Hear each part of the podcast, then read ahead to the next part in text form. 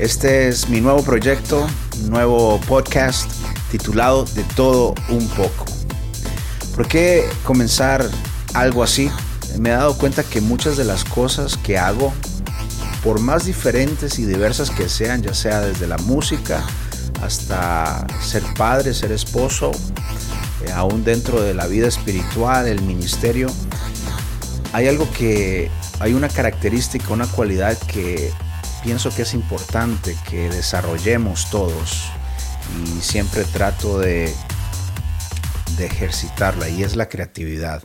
Y creo que si pudiéramos ponerle un enfoque a todo lo que vamos a hablar en estos podcasts, en estos episodios, creo que este podcast va a girar alrededor de esa palabra, alrededor de esa característica, de esa cualidad, la creatividad.